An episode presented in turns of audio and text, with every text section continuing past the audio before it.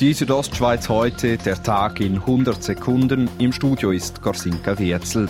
Graubünden muss sein Wahlsystem ändern. Das Bundesgericht hat gestern bekannt gegeben, dass die Bündner Majorzwahl teilweise verfassungswidrig ist. Nun müssen die Regierung und der Große Rat über die Bücher, sagt RSO-Politexperte Claude Ermont, und das Wahlsystem anpassen, denn sonst... Es wäre durchaus möglich, dass dann das Bundesgericht sagt, die ganze Wahl ist ungültig und muss wiederholt werden unter neuen Voraussetzungen. Zürcher Lehrer beklagen sich über zu große Klassen und fordern deren Verkleinerung.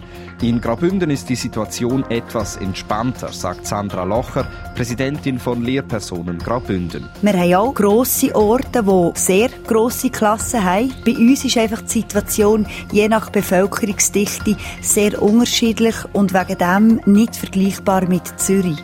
Tendenziell habe man in Graubünden eher mit zu kleinen als zu großen Klassen zu kämpfen.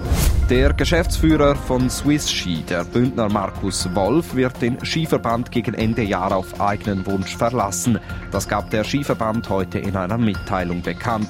Markus Wolf ist seit 2014 Geschäftsführer von Swiss Ski.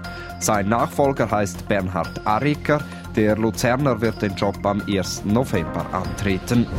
Armon Orlik trifft am eidgenössischen Schwing- und Elblerfest in Zug zuerst auf Schwingerkönig Matthias Klarner. Laut dem technischen Direktor des Bündner Schwingverbandes Reto Attenhofer ist Armon Orlik bereit für die Revanche des Schlussgangs vor drei Jahren in Estavayer. Der Armon ist topfit, er ist super trainiert und äh, schwingen kann er, das hat er bewiesen und vom selber Sorgen machen muss man sich nicht. Die Südostschweiz heute, der Tag in 100 Sekunden, auch als Podcast erhältlich.